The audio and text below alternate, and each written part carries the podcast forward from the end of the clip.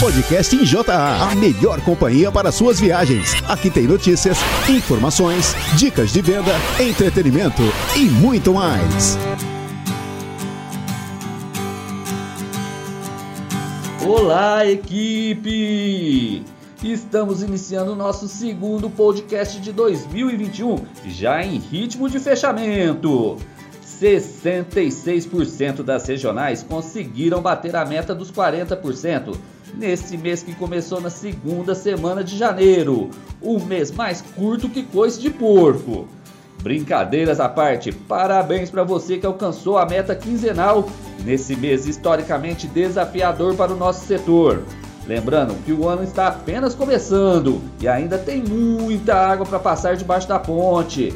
Vamos pegar firmes no planejamento, trabalhar bem o mix, abrir mais porteiras e assim celebrarmos inúmeras conquistas em 2021.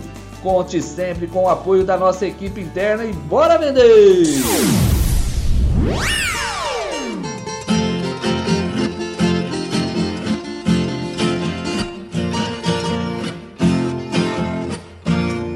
Comprei um burrão ligeiro lá pras bandas de Jaú. Mandei fazer uma rede da sola do couro cru pra nós viajar cantando no Brasil de norte a sul. Comprei uma viola boa porque nós não desentoa quando cantam cururu.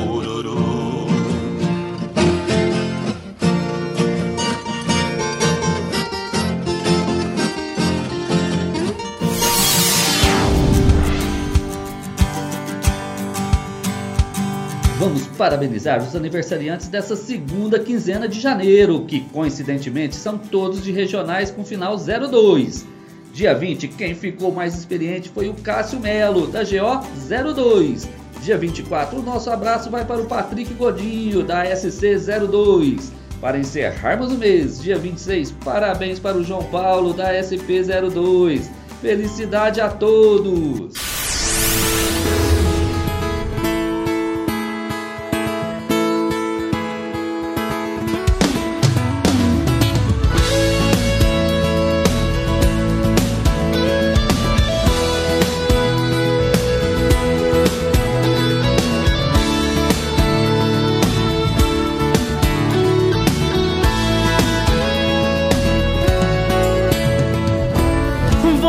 Levando a vida e a vida me levando. Tudo é viver. Embalando amores nas canções mais comovidas do meu carro eu posso ver. Gente pelos bares, telefones celulares, nuvens de fumaça. oh, oh. Crianças brincam numa praça, isso mexe com as minhas emoções. Avião, metrô, velocidade, essa cidade que não dorme. Avança no sentido do futuro, para que tudo se transforme. Imagens e palavras chegam via internet. Eu sou mais um viajante, um sonhador. Diante de um maravilhoso mundo novo, a tela de um computador. Vou vivendo a vida, momento a momento, deixando meu sentimento nas canções que eu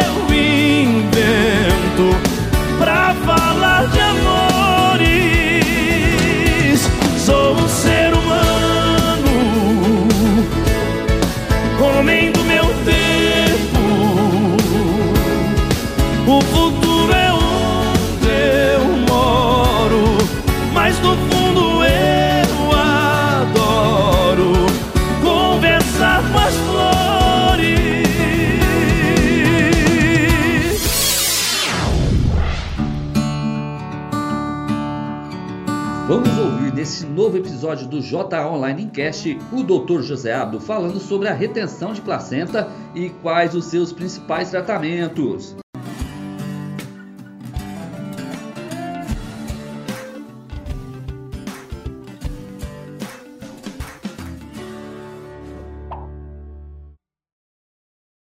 Doutor José Abdo, o que é retenção de placenta?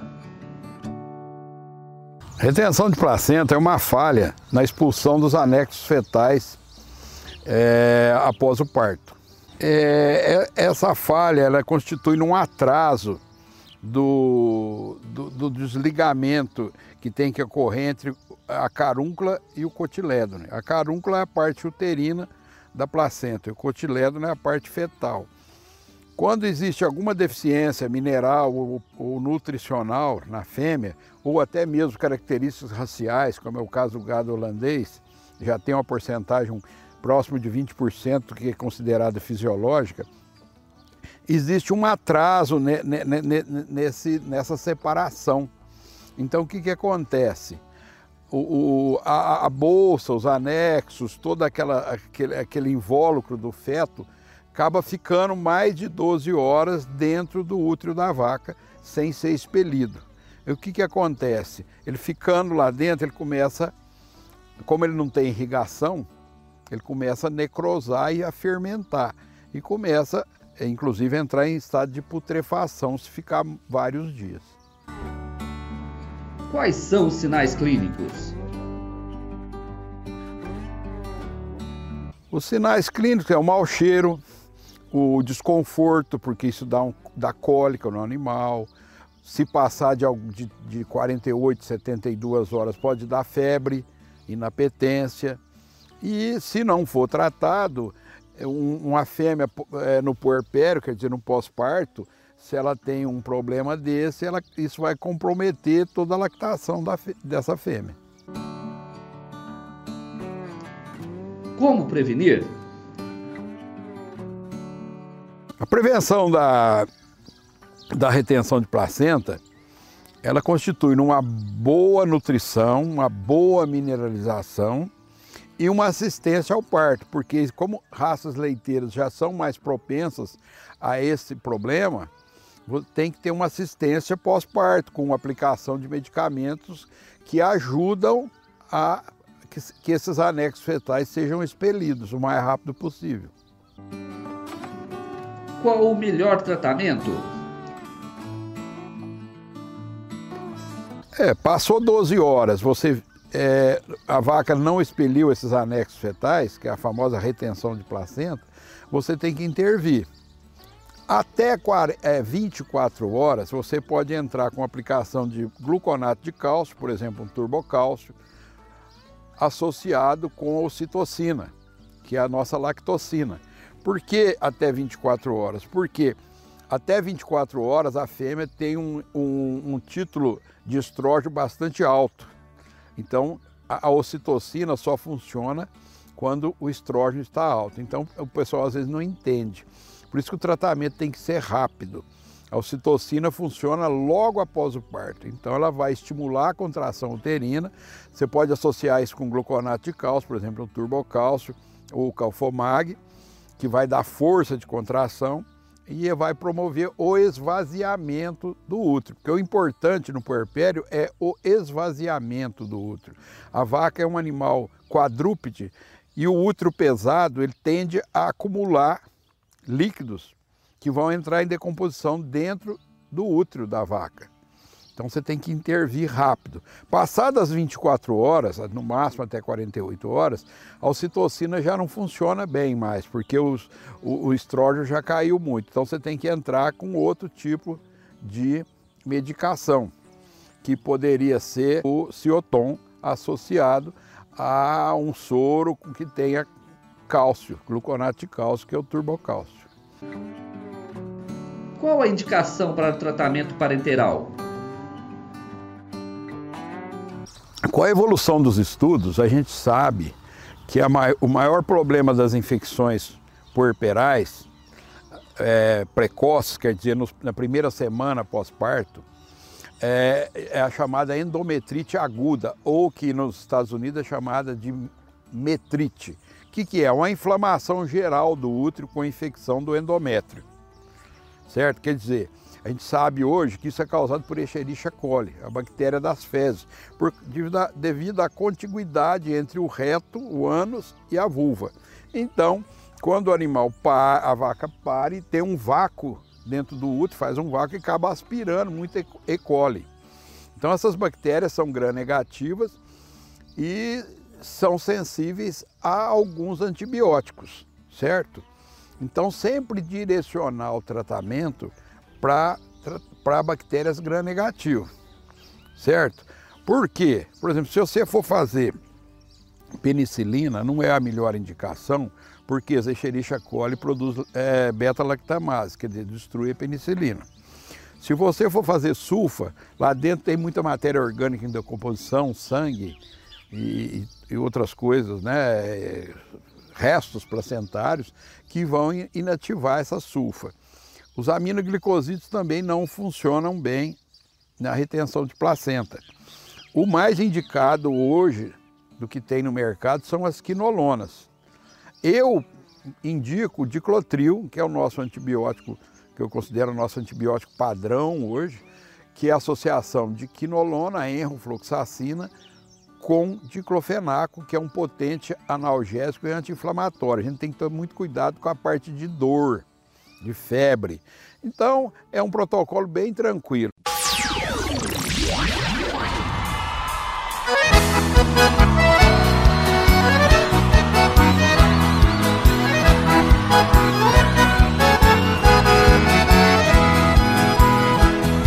Por causa de um par de olhos negros de amedrontar Acho que a felicidade violeiro foi buscar até a sua viola não parou mais de tocar. No peito desse caboclo Felicidade é pouco, dá pra ver no seu cantar.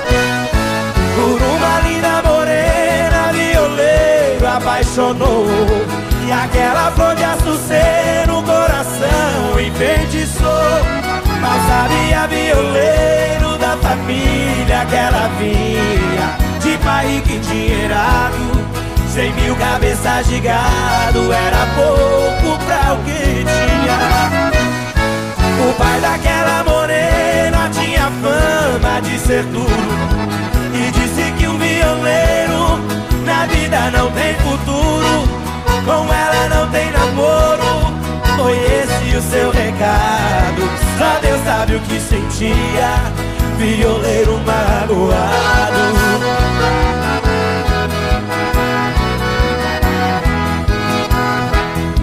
Violeiro foi embora Chegou na grande cidade.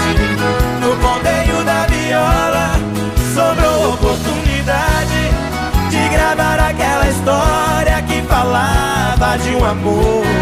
Nas paradas de sucesso Violeiro estourou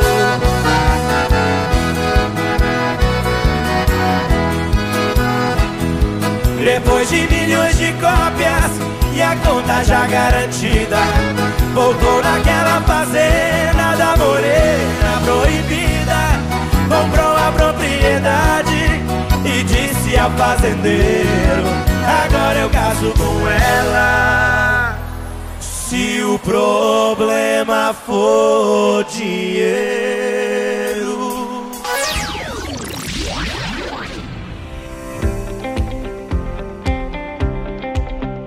Convidamos agora o supervisor de vendas Guilherme Marques para falar brevemente sobre a nossa evolução em vendas no ano de 2020 e a correta utilização das amostras enviadas trimestralmente.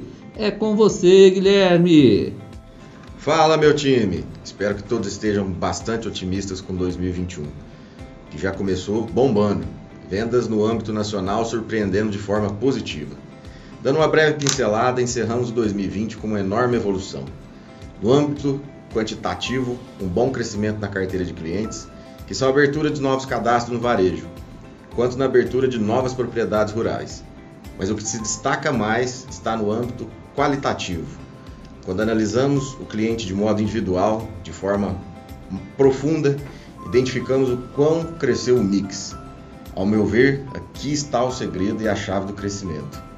Há uma notória percepção de representante e promotor na mesma sintonia e sinergia, que é essencial para esse modelo de negócio e trabalho que adotamos, ambos buscando negociar a gama de nosso portfólio. Com essa homogeneidade, diminuímos a concentração de determinados produtos, nos tornando mais sólido no ponto de venda. Entendemos ainda que podemos caminhar muito ainda no rastro dessa evolução, pois há muito mercado a ser conquistado, seja ele de prateleira seja ele de curral.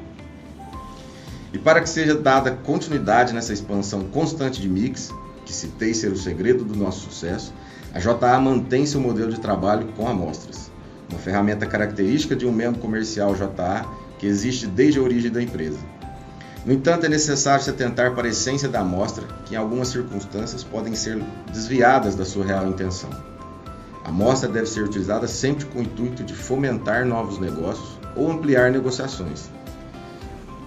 Propor desafios de uso dos nossos produtos para combater a concorrência e em outras situações conquistar o mercado concorrente, dado o seu uso, é a real intenção da amostra.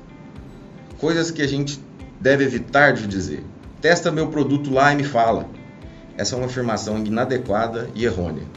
Primeiro, todos os produtos em comercialização já foram testados e atestados pelo MAPA, Ministério da Agricultura, Pecuária e Abastecimento. Ou seja, o órgão regulador já fez esse trabalho tanto JA quanto qualquer outra companhia do mercado.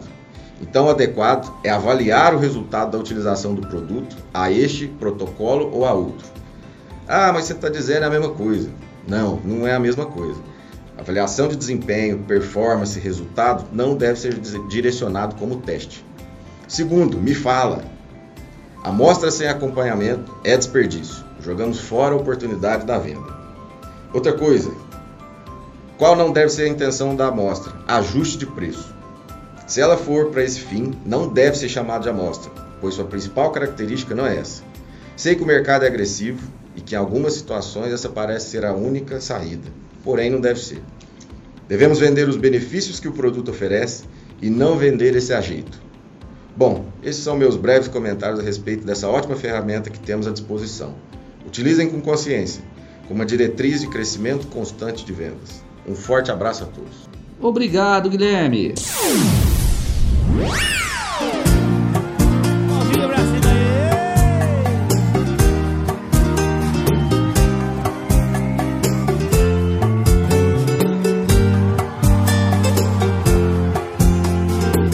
Não vejo a hora passar pra ver você chegar, tirar do meu coração uma flecha da solidão, veneno do desejo. Não vejo o tempo passar pra poder te abraçar, dizer o quanto eu amo, que à noite eu chamo, vem beijar meu beijo. Sei que vai chegar essa noite O vento veio me falar de você. Hum, o tempo vai parar essa noite. E na pura sedução do olhar, sem dizer, só amar. A minha saudade vai te encontrar. Quando a gente ama, tudo acontece. A gente enlouquece. Se o outro vai embora, a gente nunca esquece. Quando a gente ama, nada é proibido. Ficar longe é castigo. Eu tô chamando agora, ficar comigo.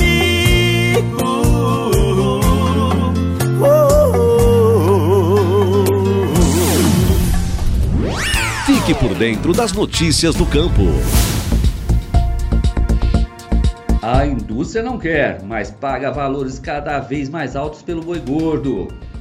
O mercado brasileiro do boi gordo teve mais uma rodada de alta nos preços da arroba na quarta-feira do dia 20 do 1, com destaque para as valorizações registradas nas praças situadas na faixa central do Brasil, mais especificamente no Mato Grosso, Mato Grosso do Sul, Goiás e Minas Gerais. Nos estados do Mato Grosso e Goiás, a disputa pelos lotes locais de boiadas gordas ganhou intensidade, sobretudo pela disparidade dos preços que até então havia em relação aos valores de balcão nas demais regiões pecuárias. Em Minas Gerais, a demanda firme e oferta escassa de animais terminados fizeram algumas indústrias alinhar o preço a prazo ao valor à vista.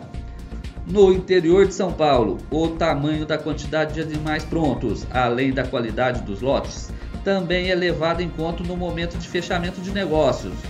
Boiadas com padrões definidos para exportações recebem preços diferenciados como o boi da China, animais jovens com até 30 meses de idade, que atualmente pode alcançar valores em torno de 300 reais a arroba. A Scott Consultoria detectou elevação no valor da arroba paulista do boi gordo, que atingiu 293 reais a arroba, preço bruto e a prazo, um incremento de 3 reais na arroba no comparativo diário.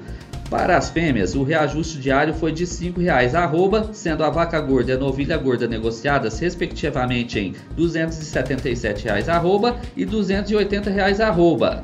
Concluindo, embora já se fale em acomodação dos preços no atacado e da possibilidade de reflexos na arroba bovina, Concluindo, embora já se fale em acomodação dos preços no atacado e da possibilidade de reflexos na arroba bovina, o mercado pecuário ainda teve forças para galgar novos movimentos de alta nesse mês de janeiro.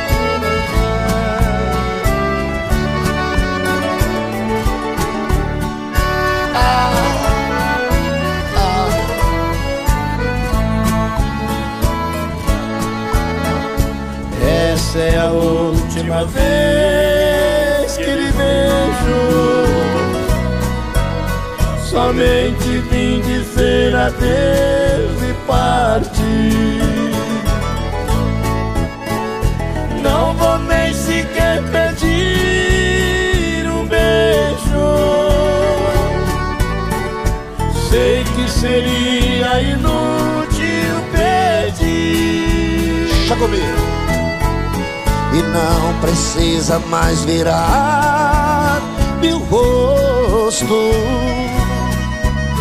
e nem tratar-me com desprezo assim. Sei que em seu coração tem outro, não existe mais lugar pra mim. Vou na segura você, vai. Ilusão da vida, porque seus carinhos para sempre eu perdi. O meu sonho de amor morrer. Quando no seu coração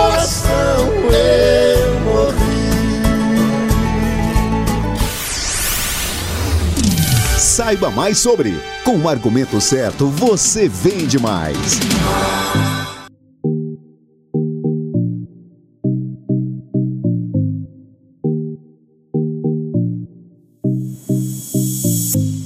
Estreantes em nosso quadro Saiba Mais sobre, convidamos o representante Hermanson Alves e a promotora Ana Paula da MG01 para falar sobre um dos campeões de venda em sua regional, o Sela Teto.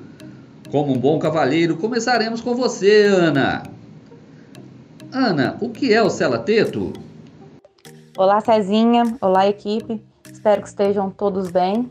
Um ótimo começo de ano para todos. Bom, o Cela Teto é um selante intramamário à base de subnitrato de bismuto que vai complementar a ação do intrasec no momento da secagem. Essa barreira física vai impedir a entrada de novos micro-organismos né, durante o período seco. Além disso, da proteção, ela reduz de 25 a 30% de casos de mastite na próxima lactação. Quais as suas indicações e as vantagens para a utilização do produto? A indicação do sela-teto é formar um tampão no canal do teto. Apesar da vaca já ter em seu processo fisiológico pós-secagem a produção de queratina para a formação do tampão nas primeiras semanas, esse processo pode falhar né, ou atrasar, o que vai causar a comunicação do meio interno da glândula com o meio externo, expondo ela a contato com outros micro-organismos. A principal vantagem do uso do sela-teto é o aumento da proteção no período da secagem. Consequentemente, com mais proteção, você vai ter um período de secagem mais saudável, que vai minimizar é, o risco de contaminação, possivelmente é, menos risco de mastite na lactação o que vai obter como resultado uma maior produção leiteira. Como você argumenta em prol desse produto? O principal argumento comercial quanto ao selateto é o aumento da proteção no período da secagem, ou seja, vai ser mais uma barreira para os micro-organismos conseguir chegar até na, na glândula mamária. Ele é um produto de fácil aplicação, agora com a cânula menor, para ele ficar justamente no canal do teto, que é onde ele tem que fazer a função do tampão, né? Ele é um produto com um custo-benefício muito bom, um preço acessível ao produtor. E sempre lembrar na hora da indicação, principalmente em fazenda menos tecnificada, igual tem bastante na minha região, é de não fazer a massagem na hora da aplicação do celoteto. Bom, e é isso. Qualquer dúvida, tanto eu quanto o Tucura estamos à disposição. Um abraço. Obrigado, Ana Paula. Agora o Emerson falará sobre as suas estratégias comerciais para elevar as vendas do Celateto. É com você, Emerson! Pessoal, eu estou aqui para falar do nosso produto Celateto e de alguns argumentos de venda. Eu trabalho no sul sudoeste mineiro, é, com duas regionais. Meus promotores é o André e a Ana Paula. E um dos argumentos é o custo-benefício do produto, que aqui nas minhas regionais é muito bom. Outro argumento é a fácil, fácil aplicação do produto, um produto muito fácil de aplicar. E um dos argumentos mais importantes que eu acho é ao aplicar o produto na secagem, ele fica o tempo todo no esfíncter até a primeira esgota. Isso é uma coisa importantíssima é, trabalho de campo, é, indo aplicar, mostrando para o produtor, mostrando para o gerente, para o retireiro, o benefício que o produto traz na secagem da vaca. É, outra coisa, né? Eu estou numa bacia leiteira muito forte, muito grande aqui na regional. Isso ajuda também. Trabalho dos promotores no balcão para falar do produto, falar do benefício do produto, treinamento de balcão, que é uma coisa importante. É, é um produto que traz uma rentabilidade boa para a loja, porque ele tem um preço muito bom aqui nas regionais. Isso também ajuda muito, porque o lojista consegue trabalhar com a margem um pouco melhor e o produtor ainda fica satisfeito com o preço. E é um produto que eu tenho aqui na, nas minhas regionais, que vende muito bem e ele, ele é indispensável, eu acho que na secagem de uma vaca. Então, eu volto a falar aqui, o trabalho de campo dos promotores são muito importante. Facilita demais a venda quando você vai no lojista. Tá bom? Eu acho que eu pude esclarecer um pouquinho para vocês aí. Espero que nós temos um, um bom ano aí todos. Obrigado e boas vendas!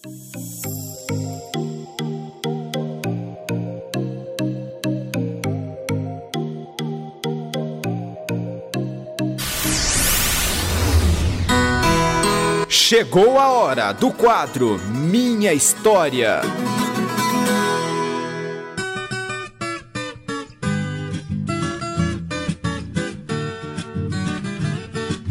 Hoje estamos no estado de Rondônia para falar com o coordenador Tiago Santini.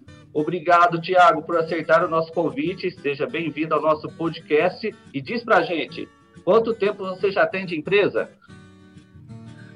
Aô, César, é uma grande satisfação estar conversando com você, meu amigo. Rapaz, mandar um abraço primeiramente para todo mundo aí, da equipe da JA. E tamo junto. César, cara, eu tenho quatro anos, cara, de empresa. Completou em janeiro agora quatro anos. Quatro anos, olha, eu tô acertando, acertando bem as escolhas, que quase todo mundo que eu tenho falado tá quase no mês de completar anos de empresa. Tô, tô indo bem nisso aí. e, e, é aleatório isso aí, hein? conta, pra, conta pra gente, Thiago, como é que surgiu a oportunidade de trabalhar aqui na JA?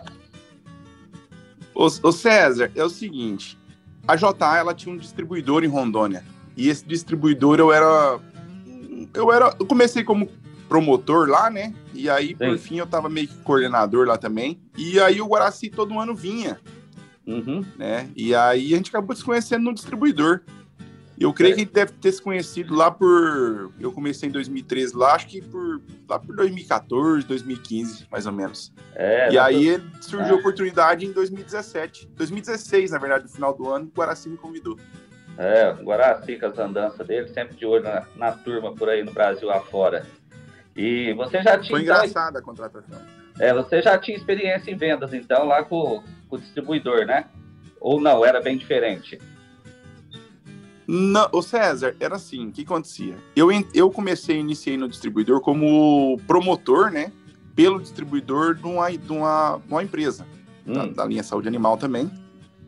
E aí, durante um ano e meio, mais ou menos, eu fui promotor mesmo de campo, treinamento de equipe. Sim. E aí, conforme foi passando os anos, eu fui criando uma aptidão, assim, não que eu queria, mas fui desenvolvendo, né? uma parte de liderança de equipe, e acabou que eu comecei a assumir essa parte de gerenciamento de vendas externas, né? Sim. Não dentro da empresa lá, né? Mas eu acompanhava a equipe, montava planejamento. E o que acontecia? Quando o Guaraci vinha, não tinha ninguém para andar com ele. Tipo assim, aí muitas das vezes, como eu já tinha, já tinha, já dominava bem os produtos, o Guaraci vinha e eu acabava andando com ele. E aí aquilo eu fui criando vontade. Eu Sim. comecei a vender pro bezerro, ia nas fazendas vender outros produtos, chegava lá, oferecia pro bezerro. E aí comecei, eu demandava algumas coisas pela distribuidora da JA já. Então eu já tinha uma facilidade de vender os produtos, sabe? Sim. E a gente foi criando aquela, aquela, aquela amizade, sempre conversando pelo WhatsApp. E ele sempre me convidando para vir trabalhar e fazer parte da equipe. Uhum. E até que, até que no, no final de 2016, eu tava passando um momento de estresse daqueles do bruto mesmo. Sim. e eu fui buscar ele no aeroporto. Fui buscar ele no aeroporto, ele veio arrastando a malinha dele. Aí chegou, nem lembro se ele, se ele lembra certinho como é que aconteceu. Ele desceu no aeroporto com a malinha e olhou pra minha cara e falou assim: Ó, eu vim aqui contratar você. Se você não quiser, vou dar oportunidade para outro e eu já vou pegar e já vou voltar no mesmo avião. ou você vem ou eu tô indo embora. Aí eu peguei e falei: Pera que nós vamos conversar.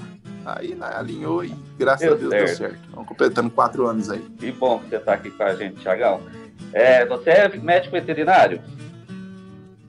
Sou, eu sou, eu sou veterinário. Formação é formado é aqui em Rondônia mesmo. Sim. Uhum. Eu formei em 2012, César. Eu tenho Sim. 35 anos, né? Mas eu, uhum. eu vou fazer 35 esse ano, né?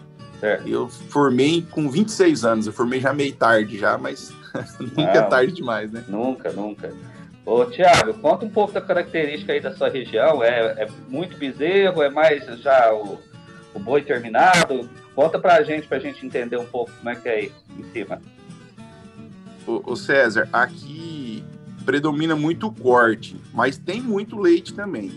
Sim. Só que assim, o leite ele não tem tecnologia aqui em Rondônia ainda, é muito pouco. É aquela média de 3 litros por vaca, é, bezerro mamando, tira leite e solta o bezerro junto. São poucas propriedades que, que, que colocaram tecnologia voltada para o leite. Né? Já no gado de corte, que é o que predomina aqui, é, aí já tem uma implementação maior de, de tecnologias, IATF e tudo mais. Mas Uhum. assim, aqui tem tanto cria, recria e engorda. É, apesar de assim, Rondônia abastece muito São Paulo com, com bezerro, sabe? Muito mesmo. É, e mais aqui em Rondônia também tem muito confinamento, cara. Tem Ah. confinamentos grandes aqui. Tem confinamento aqui que chega a 90 mil cabeças. Nossa senhora. Então, coisa. assim, tem, aqui tem de tudo, César. Tem de tudo. Mas o que predomina e o forte mesmo é o gado de corte. Tá. E o Tiago, é, você sempre ficou aí nessa região aí de Rondônia mesmo ou você andou mais pro, pro norte aí, para outros estados? Ô, ô, César, eu trabalhei sempre aqui em Rondônia. Eu fui, eu tive alguns episódios no Acre. Eu trabalhei bem no Acre. Eu conheço todas as cidades do Acre e todas as lojas. É, Aham. só que a gente não atua bem no Acre porque lá, é, apesar de, por exemplo, aqui em Rondônia tem 14 mil cabeças. Essa mesmo, 14 É. milhões, né? Ah, O, o estado do Acre tem 3 milhões. ah, sim. Entendeu? Só- e só- isso é dividido em, em pequenas propriedades, né? Lá, É. lá assim, lá, vamos, assim, grosseiramente falando, não, dado, os dados não são assim, bem assim, não, mas é grosseiramente sei, falando sei. é assim, tem 3 milhões, tem 3 milhões, um, mi- um, um- um milhão e meio tá na mão dos grandes, de poucas fazendas, e o resto é tudo brincadeira. Uhum. É, então só Rondônia aí, dá- aí, tem aí trabalho para dar ideia aí, né? Não, aí, aí, concluindo, é isso aí mesmo. Aí, como Rondônia tem uma, uma, uma, uma quantidade de maior de animais, uma quantidade maior de revendas, a gente tem. Tá trabalhando em. Rondônia. É igual, é- é- todo mundo pergunta, mas Tiago, mas você não vai trabalhar no Acre? Não. Primeiro tem que fazer a lição dentro de casa. Quando dentro de casa tiver o trem redondo, não que não esteja alinhado, né? Não que Sim. não esteja, tiver melhor, aí a gente vai criando tempo e espaço para poder abranger os outros estados. Não adianta eu ficar indo lá, é longe pra caramba. É, é. Não adianta eu ficar indo lá perdendo, não perder tempo, né? Dando esse estirão louco, sendo que não vai conseguir dar sequência no trabalho. Sim, sim, concordo com você. Ô, Tiago, depois daquela conversa com o Guaraci lá no aeroporto, vocês acertaram. E você vai recordar como é que foi sua primeira venda, uma venda que marcou você, na primeira venda de produto JA? Ô César, agora sim me colocou na boca de, lá, de se lascar, vamos dizer assim. No começo, é, é aquele negócio, eu tava tão pilhado para trabalhar que, tipo assim, e a gente é muito amigo, e aí eu fui relevando, assim, porque o que, aconteceu? Eu peguei para trabalhar em janeiro, né, de 2017. Já é um mês né? danado, né?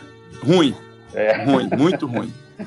E, e Rondônia não tinha histórico de venda. Apesar de existir o distribuidor, não tinha histórico nenhum. Vam- Vamos falar assim, Rondônia, juntando o distribuidor, ele devia ter uns quatro clientes diretos que comprava só longa-mectina, faturava 400 mil no ano.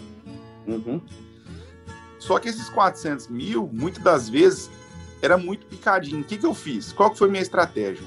É, é, eu peguei os relatórios que eu tinha do distribuidor, né? Falei, eu não sou besta, né? Falei, vou puxar um relatório, ver que, que, quem compra o que e vou atrás de trabalhar, né?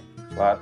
Só que assim, o pedido mínimo era mil reais. Você pegava cliente, o cliente comprava mil reais no ano Nossa de JA. É.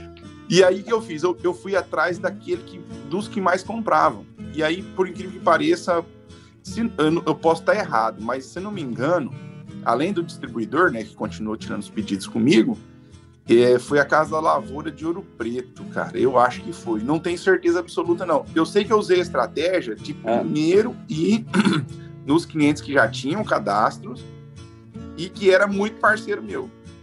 Os que são parceiros. Mas foi um desastre. Eu lembro que eu acho que no primeiro. no- acho que em junho eu fui olhar quanto que eu tinha vendido, cara.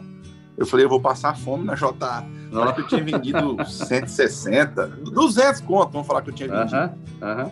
Foi um. Ah, foi uma porcaria. Nossa. Só que assim, o Guaraci me jogou, né? Eu vou até falar, assim, eu acho engraçado isso aí.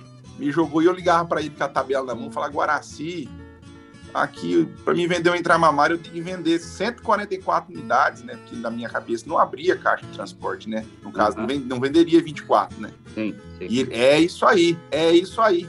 E eu nunca fui de ficar ligando e enchendo o saco, sabe? Sim, e aí eu ia trabalhando. Quando foi em julho, ele veio de novo me visitar. O que está acontecendo, Thiago? Falei, o que está acontecendo que você não está me dando condição? Uhum. E aí a gente sentou, conversou de novo. Depois que a gente teve a segunda conversa, que ele me explicou melhor o beabá das coisas, aí o trem andou. Aí foi embora. Uhum. Mas o primeiro pedido foi, foi, eu creio que foi na Cada Lavoura. Só que assim, também não lembro, não tenho certeza absoluta, mas eu tenho certeza de uma coisa. Ah, O que vendia era Pro Bezerra e Turbocalço. Então eu devo ter vendido esses dois itens. entendi. E hoje, como é que tá a relação vendas aí, só pra gente ter uma ideia? Qual que é o seu pri- primeiro produto em vendas aí? Faz, fala os cinco primeiros aí que você... das suas vendas. Cara. Oi, Hoje é longa mectina, chutar, provavelmente. Não, não, é longa. Eu, Sim. sei falar que é longa, longa mectina, catofós, É, turbocalço, né? turbocalço entra, Pro Bezerro. Sim. Ah, mas também você só Deixa tá com os top aí tá. também. Ah, eu, eu, vou, eu sou sincero de falar, eu gosto de vender trem caro. É, é, tá com, só com os top. e sai um pouco de É, é. aí também, ô Thiago? Sai, sai, sai. Mas assim, acho que comparando com outros estados aí é pouco, mas sai É. também. No- na minha concepção, assim, a gente trabalhou muito bem esse ano, essa linha mais leite, assim, né? Uhum. Mas o povo aqui é, é danado, rapaz. Eles, eles querem aquele tramamar de 3 reais lá. Aquele mais sem vergonha que tem. É, é, é, infelizmente, é, como não é tecnificado aí, né? Então o pessoal. é, eles ficam muito chorando o preço mesmo, né? Porque quanto que tá o litro de leite aí Chora. Rondônia, você sabe mais ou menos? Não, agora tá bonito. Agora tá bonito. Tá em torno de 1,70, 1,60. E tem Mas você muita pega o ano passado, teve. Não, tem cooperativa, não. Ah. Tem aquelas cooperativas vendedor de, de milho. Milho e sal branco. E eles vendem o leite, eles mesmos processam o leite aí? Como é que é? Faz queijo? Como é que é Não, o não. comércio aí? Faz nada. Aqui vai tudo pros laticínios grandes. Italac, Sim, sim. é, esses, esses famosos aí. Mas aqui, é, o, o principal, vamos falar, produto que eles vendem é o queijo, né? É a mussarela. Aham. É. A mussarela de, de Rondônia é que abastece muito São Paulo também. Sim. Tem até uma propaganda aqui de Rondônia. Mussarela de, São, do, de Rondônia abastecendo as pizzarias de São Paulo. Ó.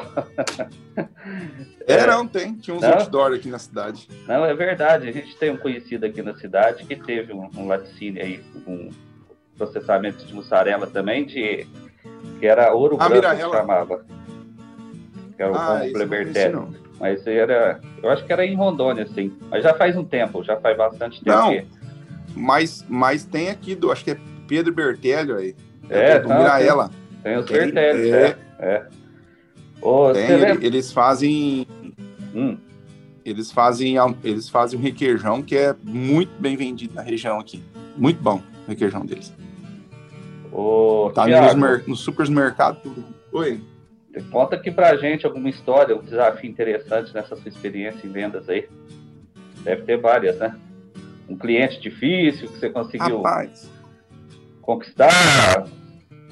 Lembra uma história pra nós aí. Ah, tem, tem muita história para contar. É, é igual eu te falei, pegou, peguei um estado sozinho, não tinha faturamento nenhum, histórico pequeno de vendas. Isso já foi um desafio poder é, colocar faturamento né, dentro do estado.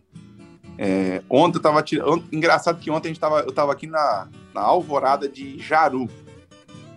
A Alvorada de Jaru foi uma das revendas que foi desafiadora, entre outras. Eu lembro, eu estava até conversando com o gerente ontem. Sim. Entre as alvoradas é a que mais fatura hoje aqui em Rondônia, assim, da- das minhas aqui, né? Aham. Demorei um ano e meio para tirar o primeiro pedido. Meu Deus do céu. E, e aí, assim, eu, eu tenho aquela coisa assim que não importa se ele compra muito ou compra pouco. Todo mês eu passo em todos os clientes. Aham. Eu não pulo nenhum. Ele pode me comprar milão por mês, que todo mês eu tô passando lá, porque se eu tiver passando, eu vou ver a oportunidade, uma hora dá certo. E foi o que Claro. aconteceu aqui, entendeu? Aconteceu Aham. aqui, aconteceu com o cliente Rancho Leiteiro em Ouro Preto, aconteceu com que hoje não é mais nosso cliente, porque a Alvorada comprou a loja dele, Ah. que era o Oliveira e Antunes, a Agroboi, o, o, até o Guaraci conhece muito bem o Salomão. Mesma coisa, foi- foram clientes que se tornaram ao longo dos anos os melhores, né? Mas demorou para tirar pedido, hein? E essa loja aí, que você demorou um ano e meio para comprar. Como é que foi quando você chegou? Foi uma compra grande? Depois que eles viram a qualidade dos produtos, como é que, você sentiu deles entrarem nessa compra? É porque assim, a Alvorada, o grupo Alvorada, eles são bem pé no chão, né? Então, assim, eu já conhecia o gerente, eu já atendia ele pela distribuidora antes. Só que quando eu cheguei para oferecer JA, ele não quis JA. Ele segurou, segurou, segurou, segurou. Uhum. Ao máximo. Aí o que acontecia? Se aparecia uma venda de próprios, ele transferia da outra loja. Então ele ficou cômodo para ele, né? Sim. Não ter o estoque, ia ficar transferindo. E aí foi indo. É que, na verdade, assim, é, a alvorada, eu, eu costumo falar que a alvorada você tem que. Ela te suga. Ela suga o seu tempo. Se você não tiver tempo para atender ela, você não vai crescer dentro dela. Uhum. Você tem que ter tempo para poder ir é, é, ajudar a, a, gestão de estoque, com a equipe também. Você tem que estar no pé, você tem que ter presença de loja, entendeu? Aí, uhum. depois que entrou os primeiros produtos, Aí a gente colocou, conseguiu fazer presença de loja e depois o trem foi indo embora. Sim. Aí depois, o promo... aí depois o promotor colocou para trabalhar e o trem rendeu. Agora vai. Qual que é a sua Não, opinião? Vai, pro... qual, qual, a opinião sua para uma boa venda, Thiago? Ah, essa pergunta é difícil. Mas eu, eu penso assim, o César. O que, que, eu, que, que eu penso que é uma boa venda? Boa venda é aquela que você desenha ela em casa, você desenha e consegue executar. Não que eu falo assim, ah, eu quero vender 200 mil, vou lá e vou vender 200 mil. Porque eu sou daquele cara, tipo assim, você dá um tiro lá em cima, que se o cliente cortar alguma coisa, ainda vai sobrar muito. Uhum. Então, assim, uma venda bem feita é aquilo que você consegue vender o que você planejou, entendeu? Os itens que você planejou. Eu acho que essa é uma boa venda, porque eu acho que fica muito vago você chegar num cliente sem uma proposta, entendeu? Claro. Você chegar sem ter desenhado uma venda antes, aí aquilo vira uma, vira uma zona que você não sabe o que você vai fazer, né? É, é verdade. E nesse tempo que você está aqui com a gente, o que, que a JA acrescentou em sua vida, Thiago? Ah, César, além de, de crescimento profissional, financeiro também, né? Uhum. Não adianta a gente querer falar que não, mas a gente trabalha para ganhar, claro, né? É claro. É para ter renda, né? Sim, sim. É, então, na, além da, da, da, do currículo profissional que eu, que eu tive, o crescimento profissional, né? Eu também eu consegui ter mais conforto, porque minhas rendas aumentaram também, né? É, claro, claro. Quem vende mais ganha mais. Isso aí é. Quantos, você está é com quantos na equipe aí, Thiago? Nós estamos em quatro, eu e mais três. Sim. Nós estamos em quatro. E a gente divide o, o estado em três partes. E conta uma coisa, sobre RO01, RO02 e RO03. Isso, é. São as três regionais aí. E São o, as três regionais. O Incemax, o que, que você está achando do Incemax? O que, que você está. Ô César, por que, que você. Por que, que você foi perguntar isso para mim, rapaz? Ué, porque aí é corte, a gente tem que falar de um produto de corte. Mas não tem problema, pode falar. Eu vou ser sincero, eu vou, eu, vou, eu vou ser sincero, eu não sou baú para ficar guardando segredo. Sim, claro. Tem um potencial ele tem um potencial de faturamento fora de base. Eu acho que ainda, eu, eu acho, eu, na minha concepção, acho que a J ainda não sabe ainda vender esse produto. Hum. Não é que não sabe vender, ela não, não sabe o mercado que ela vai atingir com esse produto. Eu, eu vou falar aqui, eu vim de uma escola da Bimeda, né? Era Mojivete na época, né? Ah. E tinha lá o TexVet Max. Uhum. E eu consegui, eu ajudei junto com a equipe anterior a colocar esse produto no mercado. É um produto que funciona, dá resultado e vende muito, vende muito. Então, assim, é, eu creio que esse ano a gente vai abraçar um mercado gigantesco dentro dos nossos parceiros com o ICEMAX. Só que, assim, o que eu falo, a gente precisa ter fazer um levantamento melhor dos concorrentes. Eu, eu, creio que a empresa vai ter que criar algumas ações mais agressivas para a gente entrar no mercado. Porque o que, que eu vejo no Incemax? O Incemax é, é como se fosse uma ocitocina. Não tem diferencial de um para o outro. Uhum. O que, vê, que vai diferenciar, muitas vezes, vai ser preço. Não precisa ser o mais barato, mas precisa ser próximo do principal concorrente. Sim. Entendeu? Uhum. Então, é isso aí que eu acho que a empresa tem que dar uma estudada só mas eu falo que vai faturar muito, porque o produto é muito bom. O produto é, é bom. Eu, depois e da, resultado. depois da primeira campanha aí que tiver aí de vacinação, eu vou voltar a tocar nesse assunto aqui no podcast para a gente ter uma ideia de como foi, porque ele entrou agora no final do ano, né? Foi bem, chegou tímido até. E Uhum. agora esse ano que a gente vai sentir mesmo como é que vai estar o mercado desse produto. Mas mais para frente nos podcasts lá para maio, junho, eu vou voltar a tocar nesse assunto e vamos ver como é que está o resultado. Tiago, Eu tenho certeza que vai ser positivo. Tenho É. certeza absoluta que vai ser positivo, porque tem tudo para vender muito. Para vender muito. A apresentação ficou bonita, tem um galão de 5 litros. A- a- até onde eu sei, as outras empresas não fornecem o aplicador. A gente tem a opção de conseguir colocar um aplicador junto. Sim, É, então eu creio que vai, a gente vai colher frutos com esse produto aí. É, esse era um produto que eu estava esperando. que bom, que bom, Tiago. A gente já está levantando algumas, a gente já tá levantando algumas demandas a campo. Eu acho que nós que liberar o galão de 5 litros, porque o de litro a venda vende bem, só que o de 5 litros é o que vai espancar. É, exatamente. Tiago, quero agradecer aqui sua presença. Muito bom a conversa com você. Parabéns pelo trabalho aí da regional. E vamos começar o ano com o pé direito, né? Que esse ano promete. Ah, com certeza, com certeza. Apesar aí de, de, é, querer voltar esse tal de pandemia aí, mas não volta não. Exatamente. O brasileiro já tá, já, já aprendeu a lidar já com, a- com as situações destinadas ao Covid aí.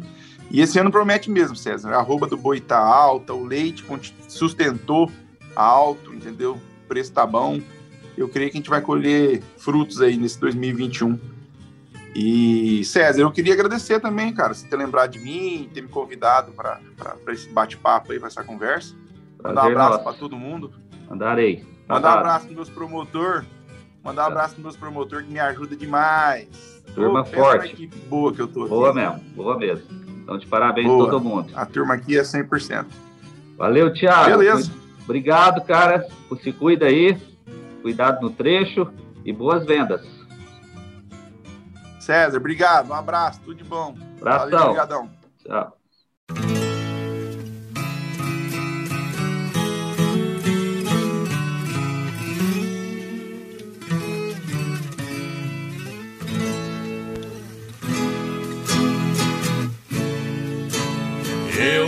Passei na sua terra, já era de madrugada.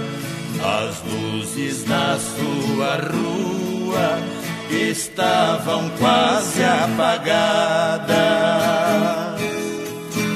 Fiquei horas recordando a nossa vida passada, o tempo do nosso amor que se acabou tudo em nada.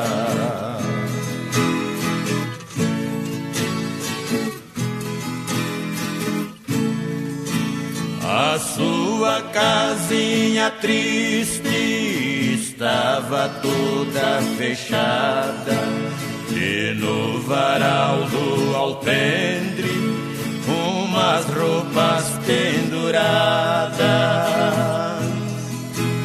Conheci no meio dela sua blusa amarelada, aumentou minha saudade, eita vida amargurada.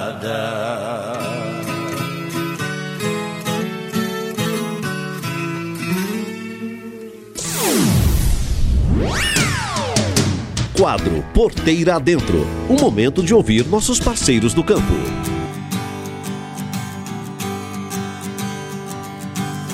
Nesta edição do Porteira Adentro, nossa equipe esteve presente na cidade de Vazante, Minas Gerais, para conhecer um pouco mais da vivência e rotina da Fazenda Salobo. O engenheiro agrônomo e gerente da fazenda, André Andrade, apresentou os principais cuidados e manejo com gado na propriedade. Confira!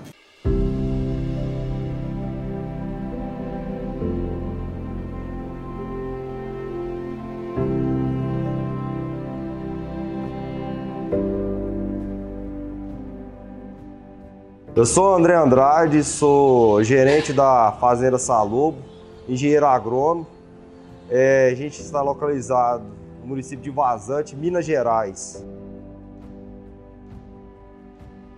Nosso objetivo é produzir leite ah, de qualidade, A2A2. Estamos em busca de uma certificação de A2A2. E a gente tem também a venda de genética que são novilhas, bezerras e vacas meio sangue. E tem um, outro objetivo que é a agricultura. A gente está investindo nos últimos dois anos mais forte, que é a produção de soja.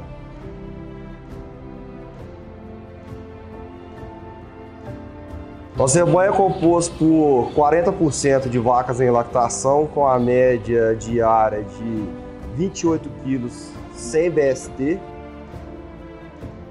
O que mais predomina na fazenda hoje é a genética girolando. Então são vacas meio sangue e vacas 3 quartos. O objetivo nosso é trazer um pouco mais de rusticidade para os animais e dar mais longevidade às vacas. E, e assim, como a gente produz muitos embriões, a gente consegue ter uma reprodução mais eficiente em relação ao holandês puro. Eu falo que o mais importante da produção de leite é a genética, a nutrição e o manejo. E a gente tem investido bastante em genética e nutrição. A gente, na, no caso da genética, a gente produz embrião semanalmente, a gente não insemina as vacas. Nós passamos embrião toda semana, a gente faz TETF semanalmente e a gente tem trabalhado a cada ano aperfeiçoando e buscando animais melhores. É, a cada ano a gente renova o nosso grupo de doadoras. A importância da equipe aqui é fundamental. A gente não faz absolutamente nada sem as pessoas e os operadores. E nós estamos trabalhando muito forte, muito intensamente para melhorar, engajar essa equipe. E assim, a gente está obtendo resultado muito bom. Dentre esses resultados que eu avalio que seja bom, que eu acho que é uma preocupação, um problema na, na pecuária de leite, é estabilizar essa mão de obra, né? essa mão de obra durar na fazenda? A maioria das pessoas que trabalham com a gente tem mais de 5 anos de casa. É óbvio que tem aquelas pessoas que que tem uma rotatividade maior, mas a maioria tem mais de 5 anos de casa e esses processos, essa, esse engajamento, esse treinamento, essa, essa motivação que a gente tem, tem trabalhado na mão de obra está fazendo esse pessoal ficar mais tempo com a gente. O bom medicamento ele tem que ter uh, a eficiência, a facilidade de utilização e custo. A parceria que a gente vem tendo com a JA desde 2017, é, representada pelo Moacir, é muito boa, muito eficiente. A JA sempre traz produtos fácil de usar, de custo-benefício muito bom. São muitas inovações que a gente está tendo a possibilidade de ter acesso quase que em primeira mão no Brasil, entendeu? E a gente está muito satisfeito com essa parceria. As soluções que a gente utiliza para solucionar os problemas de cetose, endometrite, as metrites, utiliza o glicoton nas cetoses, é, o metrifim a gente utiliza nas endometrites. O mais me orgulho daqui é o fato de ter nascido, fui estudar em Viçosa, voltei para a fazenda e assim e a contribuição que eu venho fornecendo para a fazenda é, é, muito gratificante. O resultado que eu estou tendo dessa contribuição ao longo dos, anos, dos 11 anos que eu tenho de formato. Assim, é ver o gado melhorar, ver você aumentar a lavoura, aumentar as produtividades, é muito gratificante.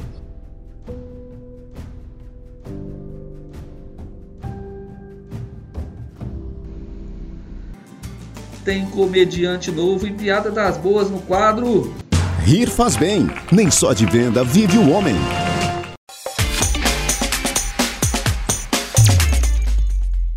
Vou no motel, eu fico logo quatro horas lá dentro. Nossa! É, eu fico, eu chego, paro o carro, espero o carro esfriar. aí tinha a pizza, a gente comeu a pizza, tomou refrigerante, não sei o que, aí transou três minutos, acabou e também indo embora. A hora que eu tava saindo do motel, não tava o carro da minha sogra lá dentro? Mentira. Eu falei, olha, minha sogra. Ganhou na loteria. Minha sogra traindo o marido dela. Hum, o que que eu fiz, Casalbento? Com medo na sua mão. Risquei a porta do carro dela todinha, assim. Falei, quero ver o que ela vai falar pro marido dela. Cheguei em casa à noite, ela lá, vermelha, que nem pimentão. Falei, o que que foi, sogrinha? Falei, ah, riscaram a porta do meu carro. Eu falei, como foi? Ela falou, não sei, emprestei o carro pra tua mulher na igreja.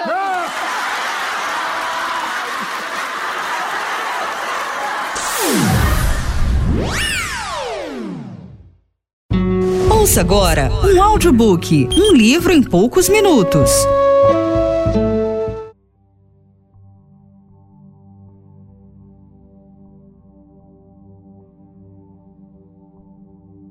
A Bíblia do Varejo, de Constant Porcaut, é um livro direcionado para todos aqueles que desejam enfrentar a revolução no setor, fazendo seus negócios sobreviverem e prosperarem.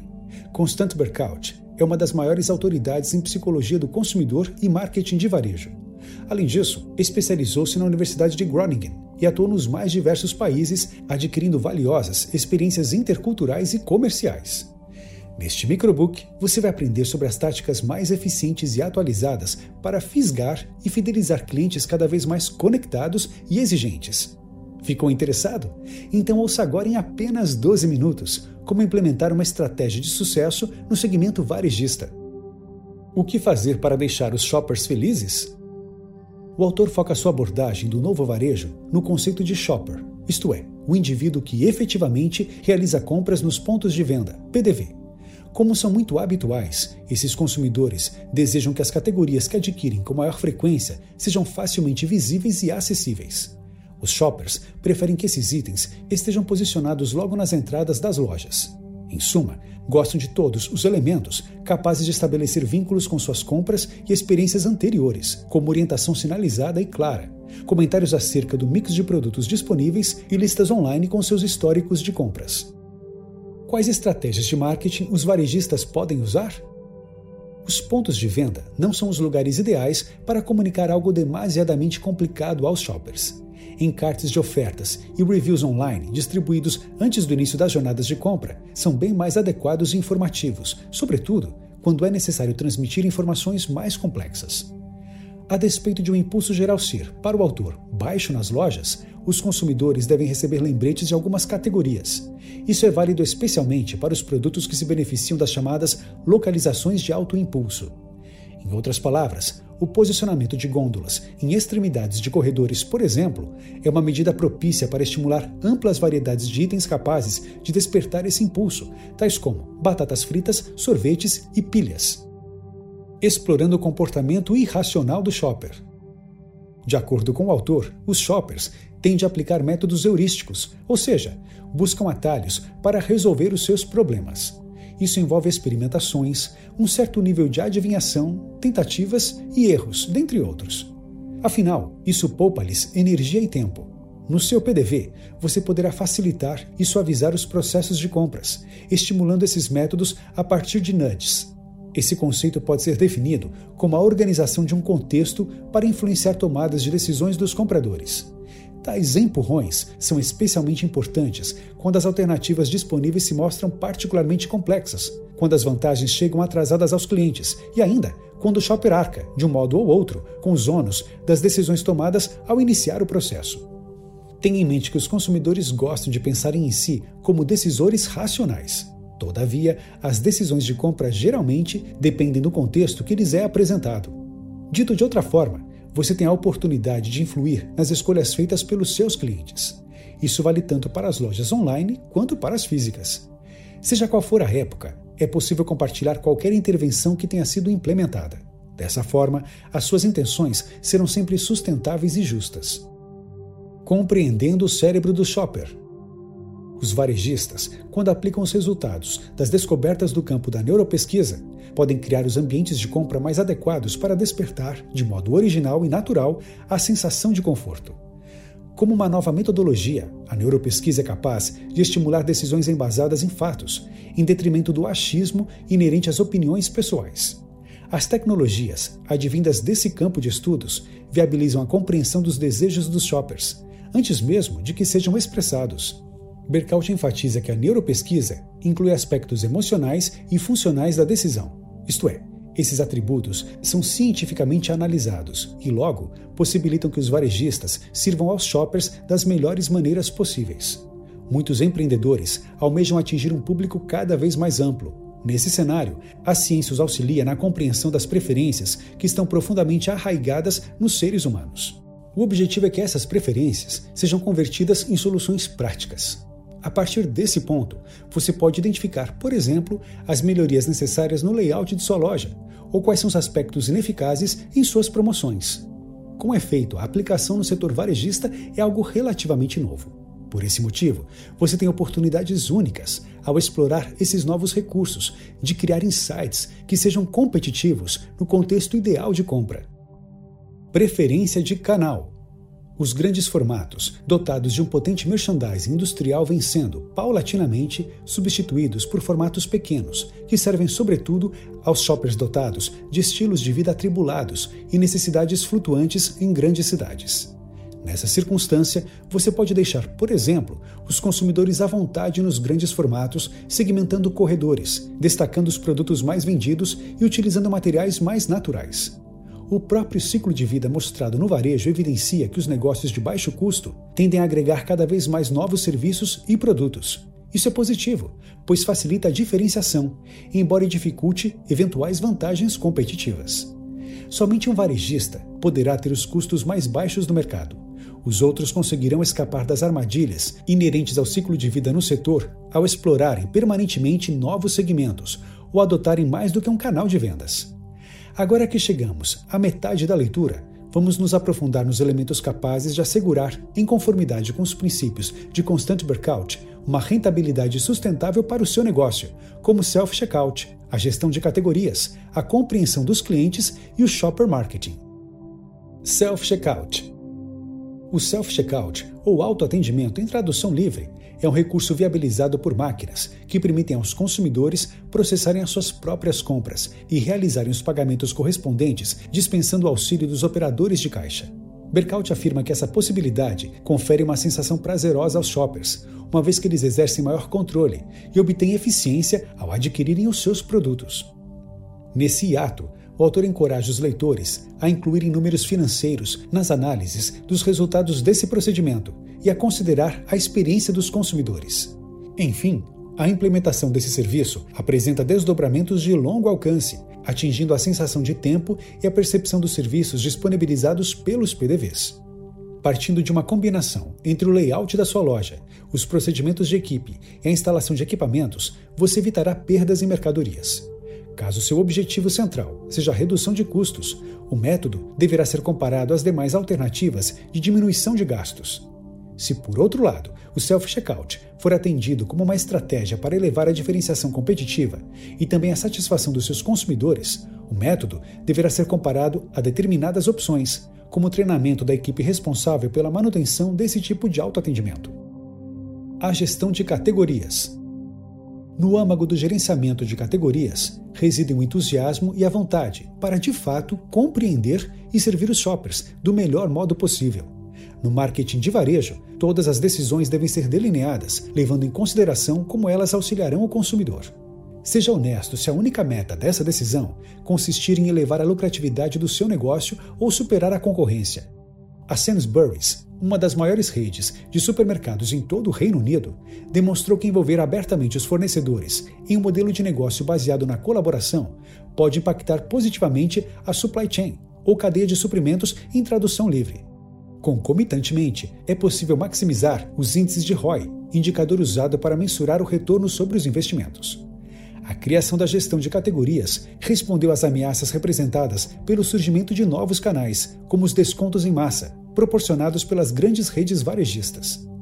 Esse mesmo modelo colaborativo poderia, conforme Constante Berkout, ser útil para o setor industrial, pois responde aos novos concorrentes online, como Google e a Amazon, em termos gerais, os líderes empresariais fazem boas escolhas no gerenciamento de categorias, utilizando ferramentas pertinentes para a resolução de problemas.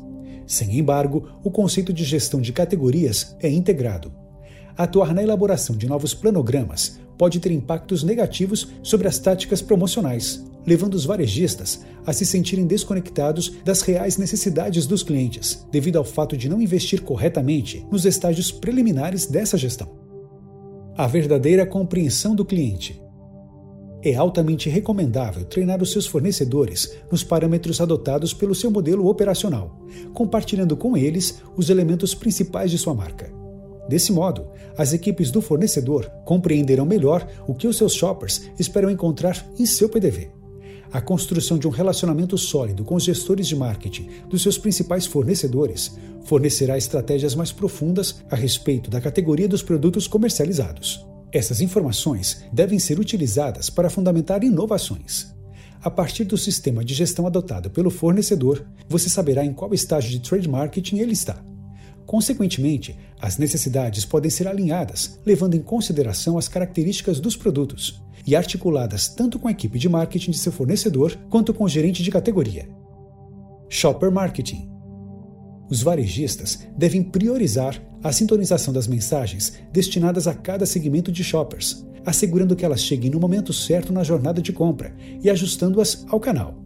A crescente atenção relacionada ao shopper marketing implica na elevação da quantidade e na qualidade das pesquisas de mercado, com mais programas baseados em marketing experimental.